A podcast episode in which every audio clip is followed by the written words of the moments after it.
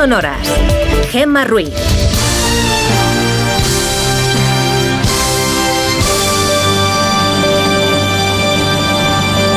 Son las 5 y 6 de la mañana, las 4 y 6 en Canarias. Buenos días.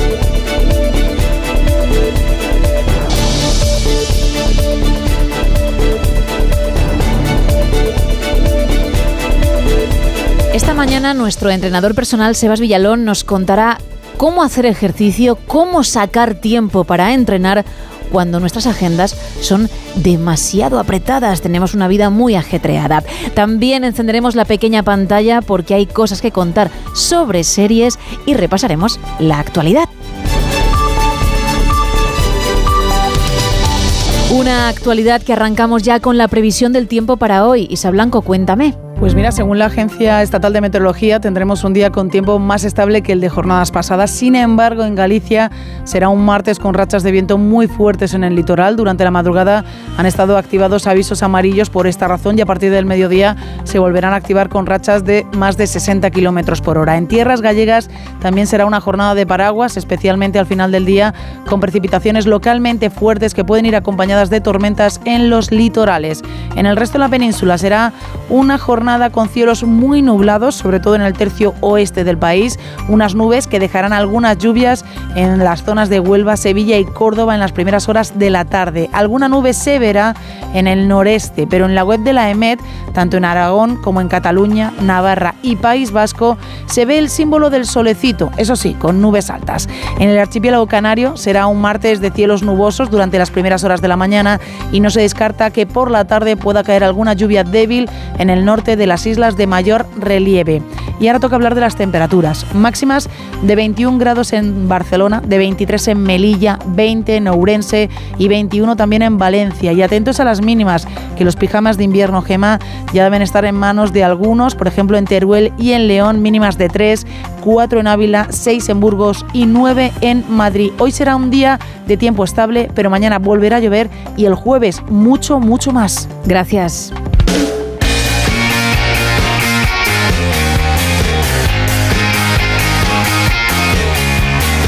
Y tiempo ahora de deportes con Paco Reyes. Muy buenos días. ¿Qué tal, Gema? Muy buenos días. Ya sabemos quién es el nuevo balón de oro. Pues sí, no te vas a equivocar si dices que es Messi, que ya lleva ocho balones la criaturita. Este último cimentado, como es lógico, tras ganar el Mundial con Argentina. Segundo fue Haaland y tercero fue Mbappé. Rodri, el jugador del City, fue el mejor jugador español, de hecho fue el único jugador español y lo hizo en quinta posición, muy meritorio, aunque yo creo que debió de ser un poquito más arriba, al menos cuarto. Lo ganó todo con el City, además de la National League con España. Si es por títulos, posiblemente Rodri tendría que haber sido balón de oro, pero el Mundial es el Mundial y Messi es Messi. Y como votan 100 periodistas y si de 100 la mitad vota a Messi, pues Messi gana su octavo balón de oro. ¿Qué es justo? Pues allá cada uno con sus gustos futbolísticos y con sus criterios para dar el título. Jude Bellingham fue el premio Raymond Copa al mejor jugador joven y releva a Gaby, al jugador del Fútbol Club Barcelona. Vinicius, que fue sexto en la lista final del Balón de Oro, ganó el premio Sócrates de este año, lo crearon el año pasado y lo ha hecho por la creación del Instituto Vini Junior en su ciudad natal, en Río de Janeiro, en su barrio, que el objetivo es ayudar a los suyos, a los más necesitados y en especial a los niños. Aitana Bonmatí, la española del Fútbol Club Barcelona, se llevó el balón de oro femenino y releva así a la doble campeona Alexia Putella, su compañera en el Fútbol Club Barcelona y también en la selección española, al igual que Salma Parayuelo, que logró el balón de bronce. Hoy juega la selección, hablando de chicas, la selección española en Suiza en busca de la cuarta victoria consecutiva de la Liga de las Naciones y acercarnos un poquito más a los Juegos de París. Y la FIFA comunicó ayer, hablando de la selección, a Luis Rubiales que ha sido inhabilitado por tres años y este ha anunciado que va a recurrir la sanción. En fin, cosas que tiene la vida. Gracias Paco. 5 y 11 de la mañana, 4 y 11 en Canarias. Seguimos con más actualidad.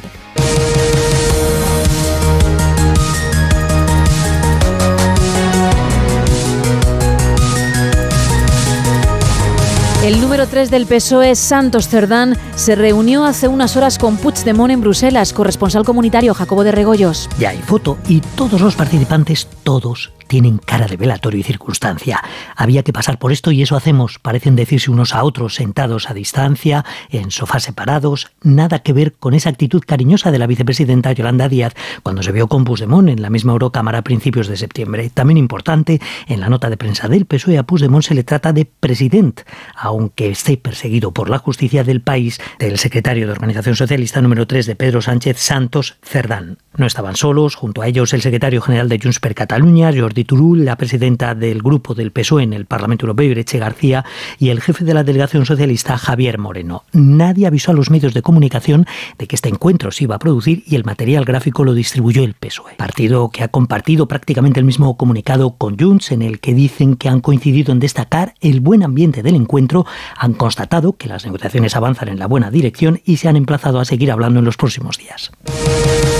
Pedro Sánchez anima en una carta a la militancia socialista a respaldar la amnistía para, dice, superar las heridas aún abiertas. Cree que es el camino correcto para seguir avanzando en la convivencia, Juan de Dios Colmenero. Ahora todo son virtudes para la amnistía. Atrás quedan todas las declaraciones públicas, privadas, por activa, por pasiva, de miembros del gobierno, del propio Pedro Sánchez, argumentando la inconstitucionalidad o la barbaridad que sería conceder una amnistía a aquellos que vulneraron la Constitución. Desde el sábado, el PSOE se dispone a buscar las bondades de lo que antes era nefasto. Pedagogía a los militantes a través de una consulta lo suficientemente amplia en su pregunta que busque un amplio respaldo. Y aunque la inmensa mayoría del partido apoya ciegamente lo que diga el líder, algunas voces son críticas, no solo la de Emiliano García Paje en el Comité Federal, también la del que fuera alcalde de San Sebastián o Don Elorza aquí en Onda Cero, advirtiendo de la posible inconstitucionalidad, incluso de la amnistía que vaya a aprobar Sánchez. Hay, opiniones para todos los gustos y eso nos puede pasar una factura si al final esa ley de amnistía no, se, no, no, está bien construida, no tiene políticamente unos contenidos que, que, vayan a permitir pensar que no se va a volver a repetir aquella vía unilateral, no se está pidiendo a nadie que renuncie a la independencia, pero ojito con los procedimientos y con las vías que se utilizan contrarios a la Constitución y el Estado de Derecho. La no renuncia a la unilateralidad. Esto es algo que ya cedió el Gobierno en el comienzo de las negociaciones. Se aprobará una amnistía, pero no habrá nada de rectificación, ni autocrítica, ni renuncia por parte del independentismo. En información internacional, ayer se produjeron nuevos enfrentamientos entre milicias libanesas y tropas israelíes en la frontera con el Líbano sin que se haya informado de bajas. Israel atacó también ayer la ciudad de Gaza por este y oeste, alcanzando, dice, más de 600 objetivos militares y asesinando a docenas de terroristas que se habían atrincherado en edificios y túneles. El primer ministro del país, Netanyahu, justifica las operaciones terrestres en la franja como una oportunidad para la liberación de los rehenes Ayer su ejército rescataba a la soldado Ori Mejirish, secuestrada por Hamas el pasado 7 de octubre. No corrió la misma suerte la joven alemana israelí a la que milicianos de Hamas secuestraron en el festival de música que se celebraba en el kibbutz Reim, al sur de Israel, corresponsal en el país, Hanaveris. En efecto, Shani Luk, una joven israelí que tiene también ciudadanía alemana, fue hallada sin vida. Su cuerpo fue hallado por las tropas israelíes que entraron a Gaza y que en efecto están ya en las inmediaciones de la ciudad de Gaza con tanques sin tropas de infantería. De esto me permito deducir que aparte del golpe concreto a Hamas, a su infraestructura armada, al parecer otro de los objetivos de este operativo por tierra es llegar a cuerpos de rehenes que estimo, estoy especulando, pero creo que es muy claro, eh, la inteligencia israelí habrá captado desde el aire mm. cuerpos que habían sido, o sea, de rehenes que habían sido llevados con vida a Gaza y ahora están confirmados como muertos. La coordinadora de Médicos Sin Fronteras en el campo de refugiados en Jenin, en Cisjordania, Irene Huertas, denunció ayer en más de uno donde Alsina la escalada de tensión que se está viviendo en la zona, pero también la situación de Gaza desde que comenzó la incursión del ejército de Israel. Desde Gaza es más complicado saber ya lo que sigue sucediendo porque a ratos funciona el Internet, a ratos no, a ratos hay con comunicación telefónica, a ratos no, y sobre todo lo que tenemos es propaganda por parte de, de Hamas de un lado y del gobierno israelí de otro otro. La información que, tenéis vosotros en Médicos Sin Fronteras, porque hay personal de Médicos Sin Fronteras en Gaza, pasándolo muy mal, pero intentando sacar adelante el, trabajo de todos los días.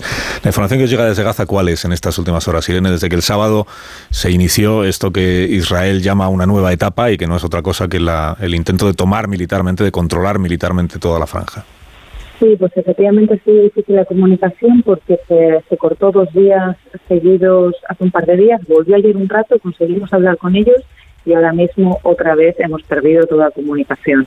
Eh, pero lo que nos estaban hablando así los cambios, aparte que por supuesto se sigue bombardeando tanto eh, norte como sur, pero sí que es verdad que desde la incursión terrestre parece ser que el norte está, está más, eh, ya más amenazado que los hospitales están recibiendo cada vez avisos de evacuación más, eh, más tajantes, eh, pero los hospitales están atestados y no se puede hacer nada. Entonces, claro, estos avisos, sabiendo que no se puede hacer nada, que es imposible desalojar a 50.000 personas, lo que generan es todavía más pánico.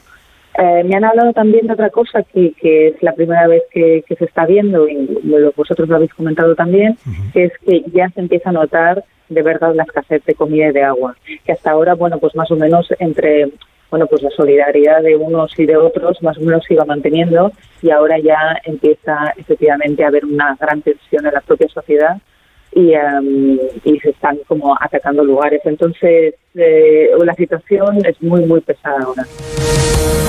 Estados Unidos ha enviado barcos y helicópteros por si fuese necesaria la evacuación de ciudadanos estadounidenses. Corresponsal en Nueva York, Agustín Alcalá. Una fuerza anfibia de dos barcos de guerra con helicópteros, aviones que pueden despegar verticalmente y lanchas anfibias que se mueven a gran velocidad sobre el agua llega a las costas de Israel procedente del Mar Rojo, después de atravesar el canal de Suez para estar en posición en caso de que el presidente Joe Biden ordene la evacuación de miles de norteamericanos que viven en Israel y el Líbano. Los dos buques se unirán a otro que ya se encuentra en el Mediterráneo occidental, con lo que el Pentágono tendrá en la zona unos 2.400 marineros y marines para realizar cualquier operación de evacuación si la guerra entre Israel y Hamas se extiende por Oriente Medio y es necesario sacar inmediatamente de allí a los ciudadanos estadounidenses. El Departamento de Estado estima que en este momento hay unos 600.000 norteamericanos en Israel, unos 600 en la Franja de Gaza, hasta 60.000 en la Cisjordania y unos 86.000 en el Líbano. La cifra de fallecidos por el huracán Otis en el Pacífico mexicano asciende a casi 50 personas, mientras las críticas a la gestión del gobierno no dejan de llegar. Corresponsal en México, Pablo Sánchez Olmos. Después de recibir un aluvión de críticas por la negligente respuesta que su gobierno está dando a la crisis, el presidente López Obrador viaja a Acapulco para comprobar en persona la dimensión de la tragedia. La que fuera joya turística del Pacífico mexicano ha quedado completamente devastada, sin suministros de agua, gasolina o electricidad y con cerca de 300.000 viviendas y el 80% de los hoteles con daños graves. La situación es anárquica, tal y como explica Onda Cero desde el lugar de la tragedia Jorge Laurel, propietario de uno de los hoteles afectados. Es algo sin precedentes, es un estado catastrófico, anárquico, desolador triste para quienes somos aquí. Todos coinciden en lo mismo. Acapulco necesita una intervención inmediata del gobierno para recuperar la normalidad y una inyección de dinero contundente para volver a poner en funcionamiento la capacidad hotelera de una ciudad que vive principalmente del turismo. Y de vuelta a nuestro país, el IPC sube en octubre un 0,3% y mantiene su tasa interanual en el 3,5%. Ignacio Rodríguez Burgos, buenos días. Hola, muy buenos días. Puedo decir que la inflación interanual en octubre se quedó donde estaba, en el 3,5%, a pesar de que la inflación subió tres décimas respecto a septiembre, pues en la interanual en los 12 últimos meses se queda en el 3,5%. ¿Y esto por qué? Bueno, pues ha habido un fuerte encarecimiento de la electricidad que se compensó en parte con una subida menor que la del año pasado en los alimentos, pero que los alimentos siguen subiendo. Eh, recordemos que en septiembre estaban en el 10,5%, pero sube menos que el año pasado. Y también se compensa con un retroceso en el coste de los carburantes. Hemos visto que las gasolinas llevan cuatro semanas consecutivas reduciendo precio, aunque sea muy ligeramente, según el dato del boletín petrolero de la Unión Europea. Cuatro semanas que llevan las gasolinas abaratándose, aunque en precio rellenar un depósito ¿eh? vale un 6% más que hace 12 meses. Y en cuanto a la inflación subyacente, la que no tiene en cuenta los alimentos no elaborados ni la energía, pues aquí sí que hay noticia. Aquí se ve claramente que hay un recorte, una reducción de 6 décimas respecto al mes anterior.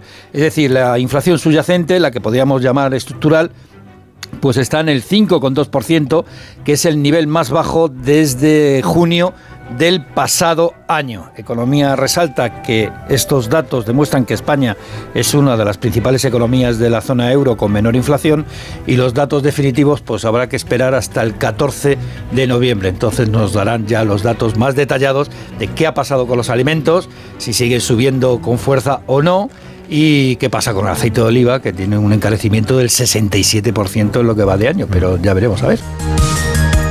Repsol paraliza proyectos mientras se confirma si prorroga el impuesto extraordinario del gobierno tras el acuerdo de la semana pasada entre el Partido Socialista y Sumar, Onda Cero País Vasco, Susana Marqués. De las palabras a los hechos, ni una semana ha tardado Repsol en poner a dormir proyectos mientras se confirma si el gobierno de PSOE y Sumar prorroga el impuesto extraordinario a las energéticas. La compañía ha anunciado que paraliza dos proyectos en Euskadi. Se trata de un electrolizador de 100 megavatios, así como su planta anexa. Ambos se quedan en fase de análisis a la espera de que se aclare el entorno regulatorio fiscal para decidir qué hacer con esas inversiones. Por ahora son los únicos, pero Repsol tiene más proyectos en fase de análisis en otros puntos de España.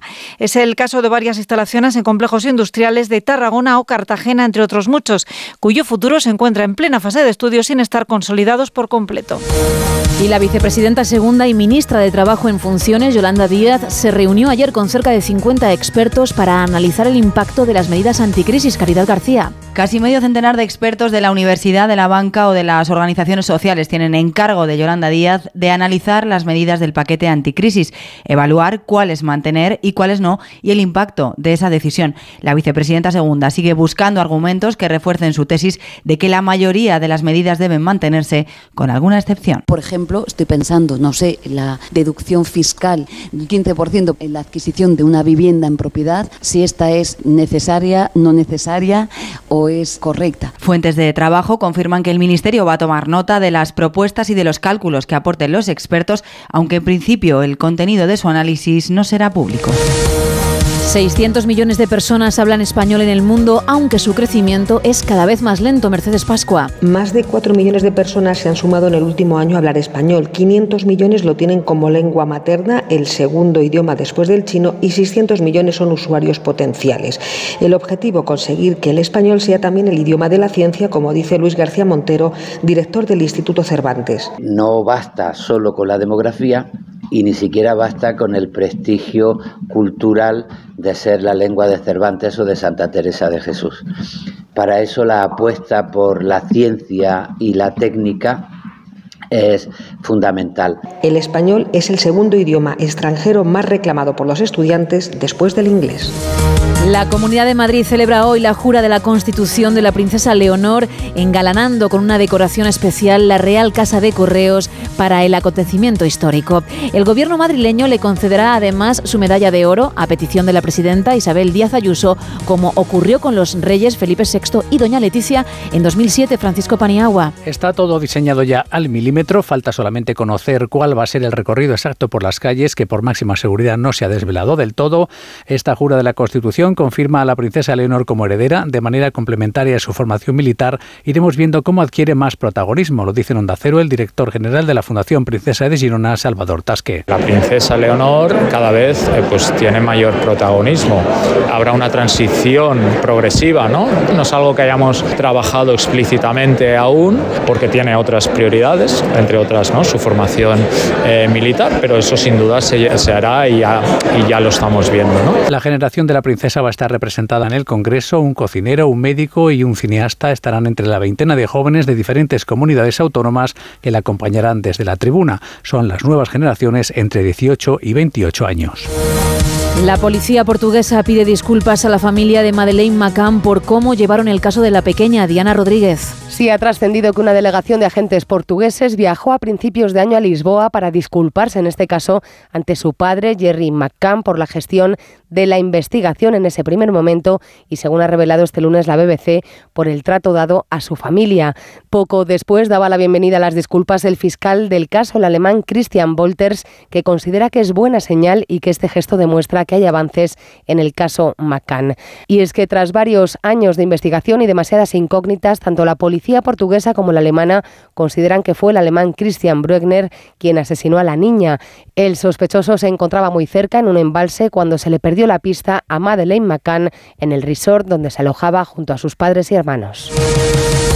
Y terminamos con una nueva edición de Territorio Negro en Julián La Onda con Manu Marlasca y Luis Rendueles, en la que hablan del hombre que estafó casi 300.000 euros a una anciana que padecía un trastorno mental haciéndose pasar por Dios. Afortunadamente el caso terminó en condena. Bueno, pues de momento lo que ha dicho la justicia, en concreto la Audiencia Provincial de León, es que ha condenado a Víctor, que es como se llamaba este estafador, a siete años de prisión como autor de un delito de estafa continuado. Luego veremos hasta qué punto es continuado, porque han sido varios años. Además, la justicia ha dictaminado que Víctor debe devolver a doña Esperanza, que es como se llama la víctima, que hoy tiene 82 años, los 286.000 euros de los que se apropió algo que desde luego parece bastante improbable porque durante este tiempo no ha depositado ni un solo euro. No Nada, ni, un, euro. Nada, absolutamente. En este caso, los 300.000 euros de la pobre señora eran los ahorros de toda la vida y además eh, la cabeza de la señora Esperanza no estaba en buenas condiciones, eso es obvio. Eso es, en el juicio que condenó a este estafador se, se reveló el diagnóstico de la víctima. ¿no? La mujer Esperanza presentaba antes ya del año 2013, cuando empezaron a, las estafas, los engaños, una alteración en el contenido del pensamiento, en forma, dicen los psiquiatras, de ideación delirante, místico-religiosa y megalomaníaca, que alteraba, y eso era lo importante, totalmente su capacidad de juicio, su capacidad de decisión, la situaba fuera de la realidad. Esa situación, esas ideas delirantes, por lo menos desde 2013, insisto, se hicieron más presentes, fueron alterando las capacidades de esta mujer y, traducido al lenguaje profano, no podía tomar decisiones, muchísimo menos decisiones económicas. ¿Y qué, relación mantenía esta mujer con el hombre que, le quitó ese dinero, que le robó, que le estafó? Se conocían previamente, supongo. Sí, sí, sí, él era conocido de, toda la familia en concreto, eran vecinos, conocidos de la familia.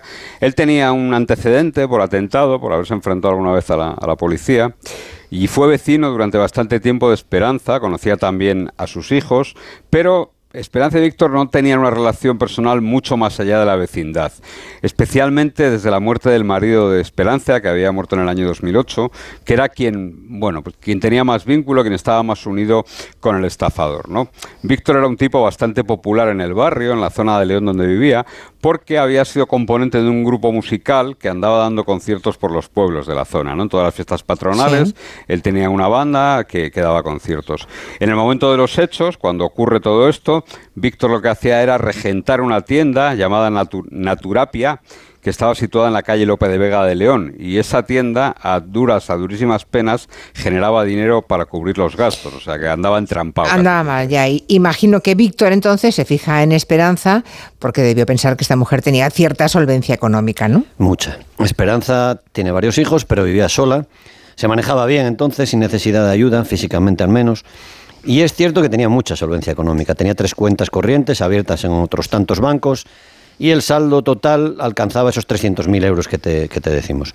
Lo más increíble es que a partir de que Víctor aparece en la vida de esta anciana, ella dedica solo 300 euros al mes a su mantenimiento. O sea, encima los últimos años de su vida los ha pasado eh, con, enorme escasez, con 300 euros pelados cada mes. Porque el resto del dinero lo depositaba en lo que ella pensaba que era, así lo llamaba, el Banco del Cielo. Madre Con la idea, con la promesa, con el engaño de que dejando todo ese dinero cuando ella dejara la vida terrenal iba a ser una santa. Ese plan puede sonarnos disparatado, pero fue eficaz. ¿eh?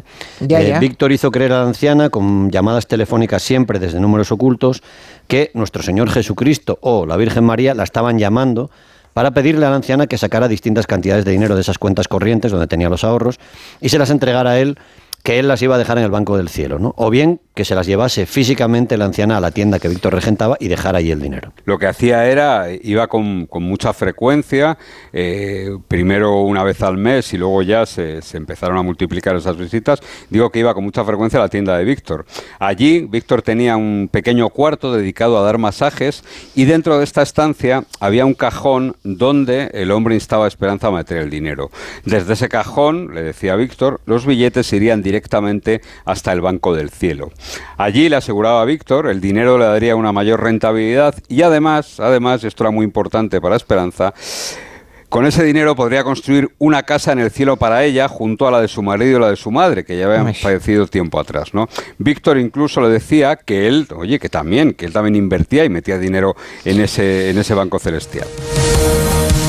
Cinco y media de la mañana, cuatro y media en Canarias.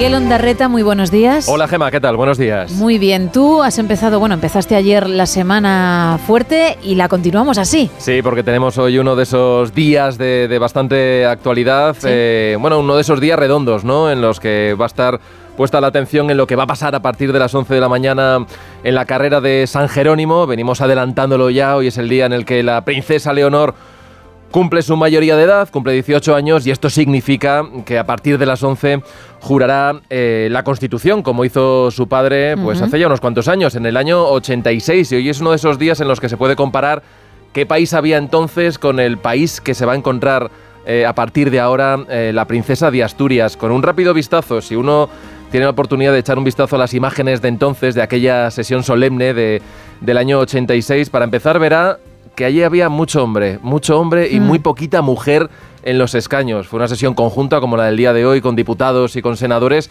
pero las mujeres apenas representaban un 6% del total. Es que cuesta encontrarlas, la verdad, en las, en las bancadas del Congreso de los Diputados. Hoy tenemos un Congreso que es paritario, lo preside una mujer, Francina Armengol, a la que por cierto vamos a, escuchar esta mañana, y quien va a jurar la Constitución también es una mujer. O sea que habrá guiños hoy a esta evolución, eh, afortunadamente, hacia, hacia la igualdad.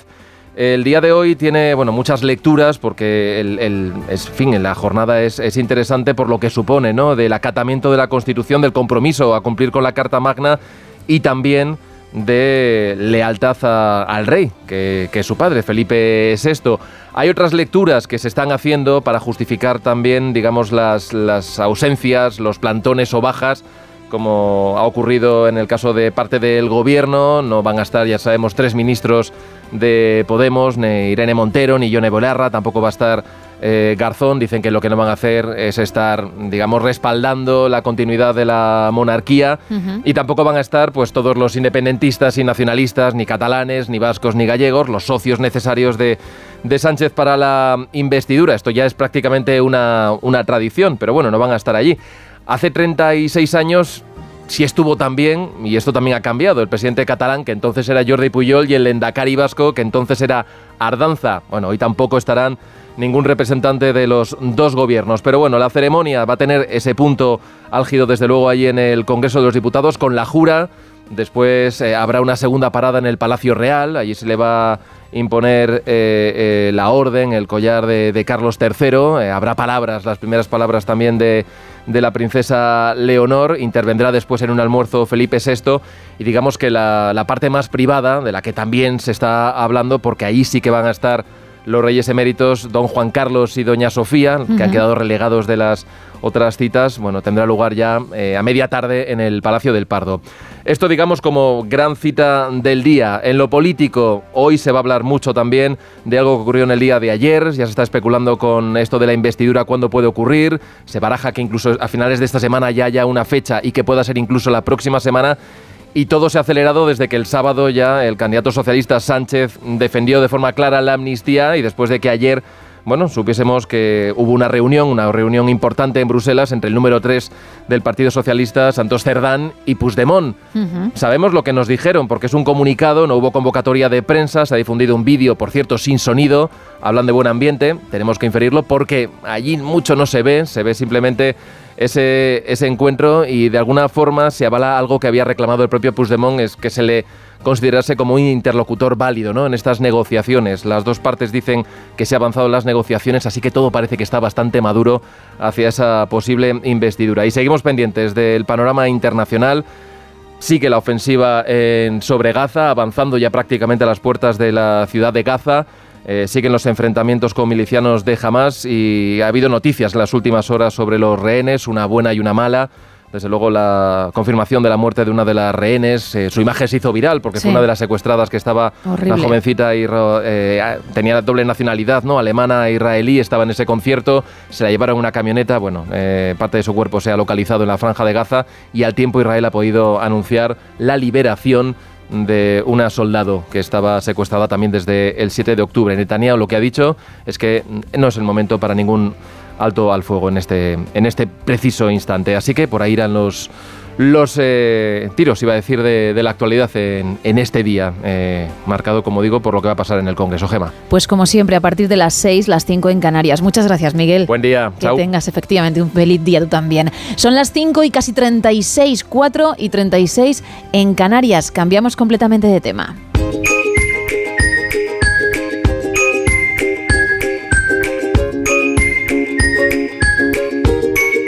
Porque ya me está esperando al otro lado nuestro entrenador personal, Sebas Villalón. Muy buenos días. Buenos días, Gemma, y muy buenos días a todos.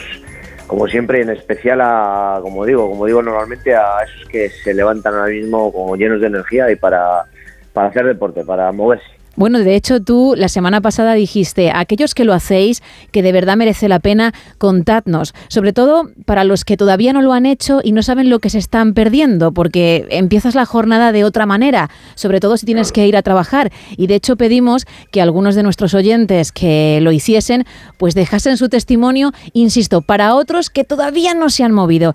Y dicho y hecho, vamos a escuchar a una oyente que nos decía esto. Pues yo me levanto todos los días a las 5 menos cuarto, 5 menos 20 para hacer ejercicio antes de ir a trabajar. Y la verdad es que sienta muy bien. Y lo llevo haciendo un montón de años.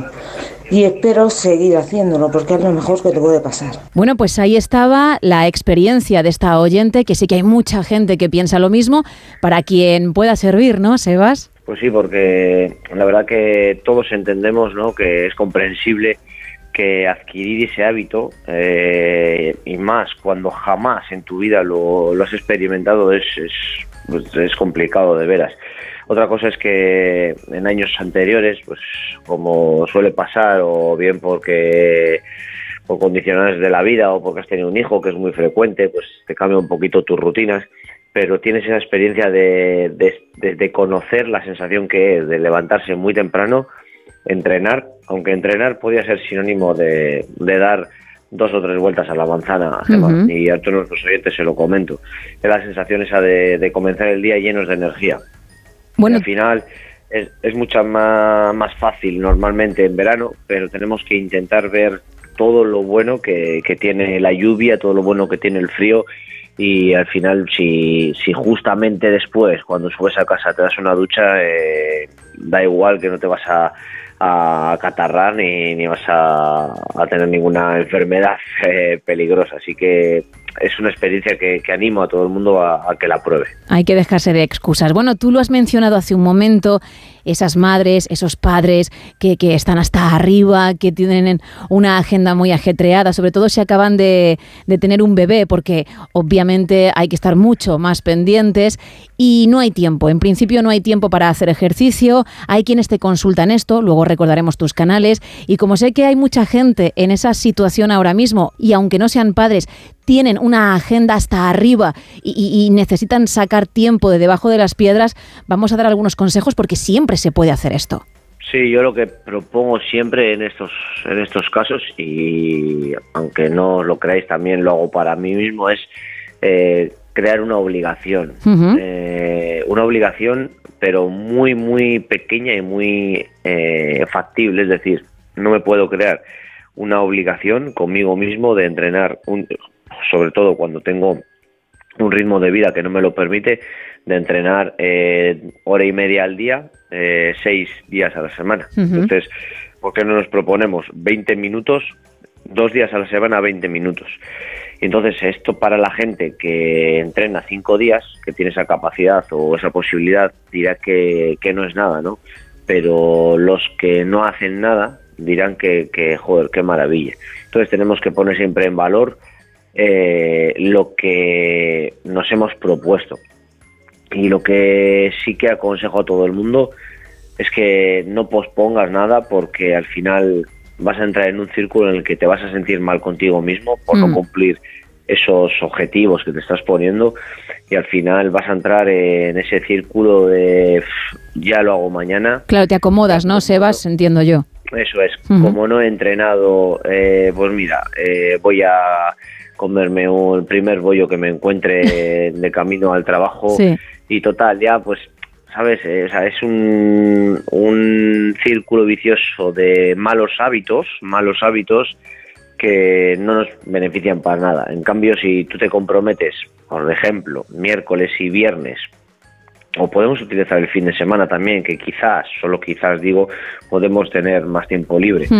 Eh, miércoles y sábados a moverme 20 minutos, no sé lo que es moverme en realidad. Para mí moverme puede ser salir a correr 20 minutos, para otros puede salir, ser salir a andar 20 minutos, otros ir al gimnasio, otros hacer unas flexiones, unas sentadillas en casa, lo que sea, pero proponerte eh, ciertos minutos de actividad física para, para descubrir esos beneficios. Y al final estoy convencido de que después de un tiempo cumpliendo esos objetivos muy, muy, muy, muy sencillos que te has propuesto, eh, tu cuerpo y sobre todo tu mente te van a pedir más. Y entonces decimos, Gemma, si me piden más, pero tengo el mismo tiempo que antes, es decir, antes no tenía tiempo, ¿cómo ahora voy a sacar tiempo? Porque siempre sacamos tiempo de cosas que nos gustan. Al final, muchas veces eh, nos pasamos horas, porque son horas, eh, con el móvil, ¿no? O viendo Netflix, o al final, no sé. eh, Hay unos tiempos muertos ahí, sí, sí, hacer. que puedes Eso aprovechar. Y los puedes aprovechar. Lo que y me decías que yo lo que recomiendo es eso, proponerte una obligación y también a veces pedir ayuda. Es que no no sé cuando pedimos ayuda a veces eh, siempre pensamos en médicos, pero en este caso en un entrenador personal, en un voy más allá, en un psicólogo que me ayude a ordenar todas esas ideas que tengo, todos esos pensamientos o intenciones que son muy buenas, estoy seguro, pero a ordenarlas y que alguien te eche una mano. Y, y puede ser que necesites eh, que alguien te acompañe en ese proceso. Es decir, me voy a comprometer eh, con un entrenador personal eh, dos horas a la semana. Ujú. dos horas a la semana. Sí. Que igual no es eh, todo lo que deberíamos de hacer porque el resto de las horas me la paso sentado en el trabajo o estudiando, pues sí, pero estoy seguro que, que eso es mejor que nada.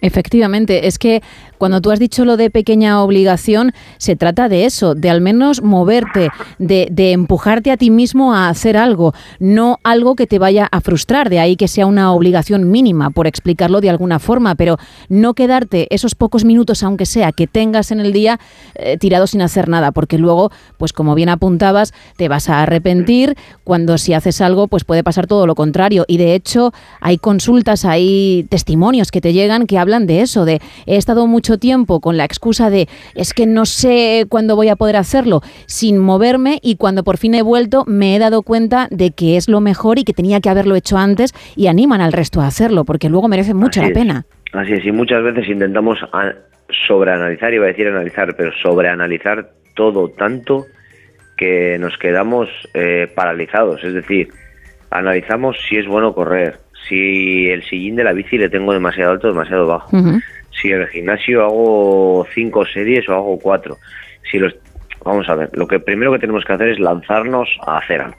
Ya veremos después dentro de un orden, ¿no? Estoy seguro que el 90% de los que hacen deporte eh, no corren riesgo su salud. Me explico, si corre un poco mejor, un poco peor, pues bueno, al final 20 minutos eh, es muy difícil que pongas en riesgo tu salud. Entonces tenemos que, lo primero, empezar a movernos y luego ya ver si qué playas utilizo, si es mejor entrenar a primera hora de la mañana o por la tarde o por la noche. Quiero decir que hay que empezar. Lo primero hay que empezar y luego pues ya veremos. Y es muy recomendable, pues como yo cuando tengo problemas en mi coche le pregunto a un mecánico, ¿no? Lógicamente. Sí. Eh, pues aquí tendremos que preguntar a alguien relacionado con el tema y muchas veces mi experiencia me dice que a todos nos falta eh, que nos ordenen las ideas porque queremos hacer muchas cosas, hemos oído eh, muchas cosas de qué es bueno, qué es mejor, qué es más aconsejable y cuando a alguien se lo pones muy sencillo, se lo pones muy, muy, muy, muy sencillo, eh, lo entiende más fácil. Y, es, es muy gratificante para mí cuando me dice es que yo pensaba que era mucho más difícil, es que yo pensaba que esto me iba a costar más. Hmm. Claro, porque al final vemos, eh, relacionamos el correr con el que tienes que en un mes hacer un maratón, relacionamos entrenamiento de fuerza gema con que tienes que ser un culturista, eh, rela- relacionamos andar en bici con que tienes que acabar el Tour de Francia. Y pues bueno, no sé muy bien, al final yo creo que son gracias a, a todas las redes sociales ¿no? y al sobreestímulo que tenemos que nos hace pensar que, que hacer deporte solo está destinado a, a unos pocos. Y, y yo creo que desde que naces hasta el último día tienes que, que hacer algo.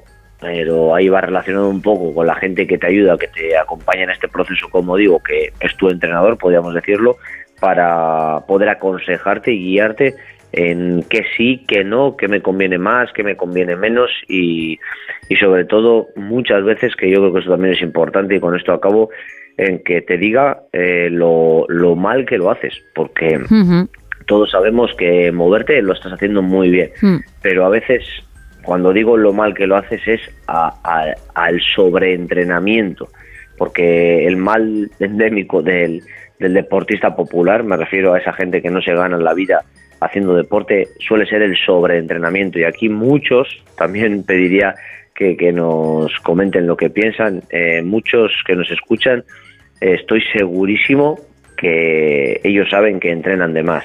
Entrenan de más porque no recuperan demasiado, porque le restan muchísimo tiempo de ocio eh, para poder compatibilizar esa preparación de maratón, para compatibilizar ese o sobreobligación de entrenar todos los días. Eh, sacrifican horas de sueño, horas con su familia por entrenar. Entonces tenemos que ser capaz que alguien desde fuera eh, tenga otra perspectiva y sepa nivelar esa balanza de lo que digo yo, deporte-salud. Perfecto, pues yo creo que ha quedado muy claro, Sebas. En cualquier caso, como tú bien has dicho, que nos cuenten sus experiencias. Así que si te parece, vamos a recordar tus canales, también el WhatsApp del programa, que si no te parece mal, empiezo yo con el 682-472-555, 682-472-555, para que también ahí envíen sus notas de voz y nos cuenten eso, su caso, y luego tus canales, claro. Así es, antes de, de ello, si me permites, me gustaría dar la enhorabuena a toda esa gente que, pues, que le cuesta mucho hacer deporte y, y, por decirlo, se ha atrevido a comenzar y a los que no lo han hecho aún, calma, porque es que yo personalmente os entiendo a la perfección, porque es que cuesta mucho dar el paso, a veces son vergüenzas, a veces son miedos, inseguridades, pero que poco a poco al final eh, esto es lo más normal del mundo y, y tienes que estar orgulloso sobre todo de empezar y poco a poco eh, al final todos hemos tenido nuestro primer día, ¿no, Gemma? Hombre. Tu primer día en la radio, tu primer día en el Sí. trabajo, tu primer día en el gimnasio y, y que nadie cuestiona a nadie, que se trata de, se trata de ti mismo, de que te cuides y, y de que te muevas simplemente. Y poquito Así a poco, como todo. mis- eso es, os dejo mis canales Vale. para que me comentéis y, y ponerlos en común. Es el teléfono que es el 623-473-164. Lo repito de nuevo, 623-473-164. También un correo electrónico info arroba entrenaconsebas.com y en el Instagram, en arroba entrenaconsebas, pues ahí me podéis ver de vez en cuando. Eh, intentando, pues bueno, aportar un poco de sentido común y de simplicidad a, a todo este mundillo que parece a veces que, que es algo súper complicado, pero nada más lejos de la realidad. Perfecto, pues Sebas, muchísimas gracias. Que tengas una buena semana. Muchas gracias y hasta la semana que viene. Un saludo. Otro para ti.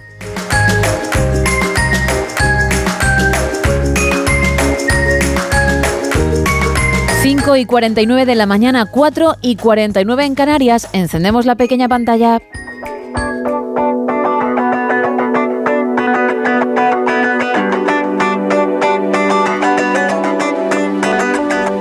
Bueno, Isa, pues tú dirás. Pues hay cositas que contar sobre el mundo de la pequeña pantalla. Empiezo con una nueva producción original de esta casa, de A3 Player.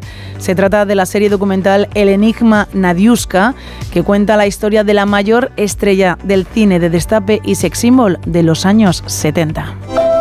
No estaba loca, la volvieron loca. A lo largo de los años he estado investigando cómo puede ser que una mujer que lo tenía todo acabara sin nada ni nadie. No hay manera humana de poder acercarse a ella. Buenas noches, Nadiuska. Buenas noches. Nadiuska es la primera mujer que enseña los pechos en España. La primera famosa que aparece en una portada de interview se hizo un sex symbol y era una mujer deseada por todo el mundo. Hizo aumentar las recaudaciones de taquilla del cine español. Llega a hacer como 16 películas en apenas 2-3 años. Es una gran estrella. Se trata de un documental de tres episodios de 45 minutos cada uno de ellos, capítulos dirigidos y narrados por Valeria Vegas, que investiga las claves de su vida, cómo se fabricó el mito y qué es de ella 50 años después. Unos temas de los que nunca ha querido hablar hasta ahora. Delante de la cámara también veremos a José Sacristán, a Alaska, a Jorge Sanz, a Lidia San José entre otros muchos que se han puesto delante de la cámara para hablar de El Enigma Nadiuska. Ya está eh, disponible el primer episodio y durante las dos próximas, dos próximas semanas ya se subirán los dos siguientes en la plataforma A3 Player. Cambiamos de plataforma y nos vamos a Prime Video porque han anunciado que están trabajando en una serie de televisión centrada en la saga cinematográfica de Millennium, que en la gran pantalla estuvo protagonizada por Rooney Mara perdón, y Daniel Craig. La serie se centraría en los hombres que no amaban a las mujeres, es decir, en esta película.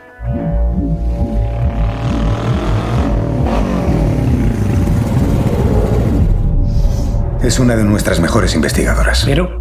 Es diferente. ¿En qué sentido? En todos. ¿Pasa algo con el informe? ¿Algo que hayas preferido no revelar? Está limpio, en mi opinión. Es honrado. Aún tenemos credibilidad. Yo no. Tiene una relación sexual de muchos años con la codirectora de su revista. A veces hace que ella disfrute. Ni Rooney Mara ni Daniel Craig en un principio estarían involucrados en el proyecto. Ella dijo además cuando terminó de hacer la saga que es un personaje que le venía muy bien para ese momento de su vida, pero que lo había cerrado ese, ese episodio y que no volvería a retomarlo. Daniel Craig se sabe muy poco de él, pero en un principio la idea es que fuesen personajes completamente distintos, pero bueno, basándose un poco en la saga cinematográfica. Amazon ya ha anunciado que en cuanto pueda empezará un casting para buscar a los nuevos actores que darán vida a estos personajes los que están detrás de este proyecto ya avisan que no estará lista mínimo, mínimo hasta finales de 2025. Y hace bien poquito mm, han estado los Javis en un, bueno, pues en un podcast muy conocido aquí en España y han comentado que habrá cuarta temporada de Paquita Salas. En algún momento habrá cuarta temporada, pero que por ahora no. Y lo que se han dejado caer es que lo que sí va a haber es un spin-off de Noemí que a ti sé que era uno de los personajes que más te, gustaba, el de Yolanda Ramos, han dicho que la idea es que a lo mejor seguramente... Es que es muy buena, de verdad. ¿eh? Antes de que llegue esa, esa, cuarta temporada de Paquita Salas, seguramente llegue ese spin-off. Pero lo que ya podemos ver, lo que ya podemos ver, entre otras cosas, son dos grandes producciones, porque van a llegar esta semana a nuestras pantallas. La semana ha comenzado con el estreno de la en la plataforma Sky Showtime de Operaciones Especiales Lioness, una serie basada en un programa militar real de los Estados Unidos que relata la historia de Creed Manuelos, una joven marina que se va a incorporar al equipo de Lioness Engagement con un único objetivo en mente, infiltrarse en una organización terrorista y acabar con ella desde dentro. El reparto es bastante espectacular porque tenemos a Zoe Saldaña, líder del programa, y junto a ella a Nicole Kidman y a Morgan Freeman, entre otros, con lo cual tiene mucho, mucho, bueno, mucho que contar. Tiene un papel Sanash Gary, el que fuera marido de Britney Spears, Fíjate, el, ¿eh? modelo y ahora actor.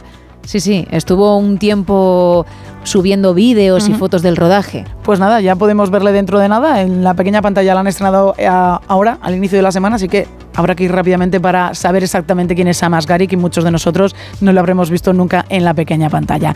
Y el viernes regresa, después de 20 años fuera de la pequeña pantalla, el doctor Freisian Crane, esta mítica serie de los años 90, vuelve a nuestras vidas con una nueva temporada de 10 capítulos en los que veremos al personaje de Fraser volver a Boston para intentar mejorar la relación con su hijo. Yo era muy fan de la serie original y tengo que reconocer que aunque me vaya a ver esta nueva temporada, seguramente no la vea con la misma gana que veía yo en los años 90 la de Fraser. Pero no vayas así, hombre. No, no, no, la veré, la veré. Hay que verla, pero, evidentemente. Pero con otra actitud, Isa. Es que los personajes principales de Fraser eran muy buenos y aquí solo, solo le voy a tener a él. Entonces... Da una oportunidad, no lo has visto todavía, por favor. Le voy a dar una oportunidad. Y también hay que dar una oportunidad a la serie con la que acabo, que es mi recomendación seriéfila de esta semana, que es Silo.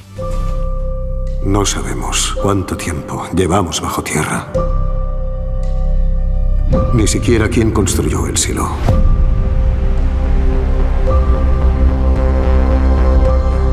No sabemos por qué no hay vida fuera del silo.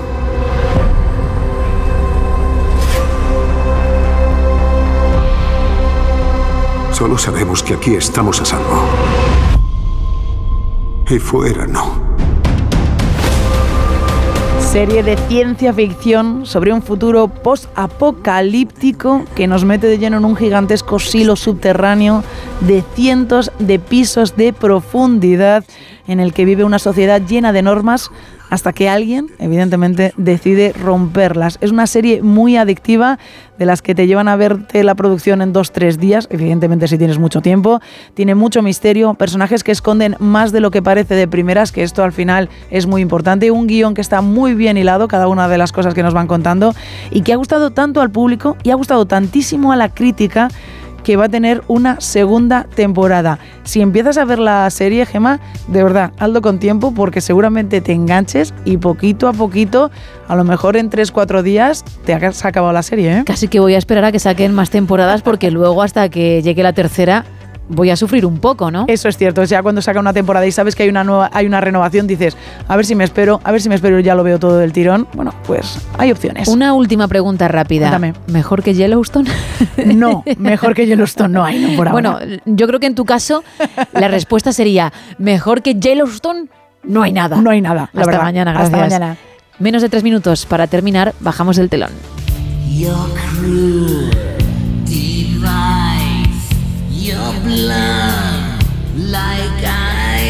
Mañana más, a partir de la una y media, las doce y media en Canarias. Que pases un feliz martes. Adiós.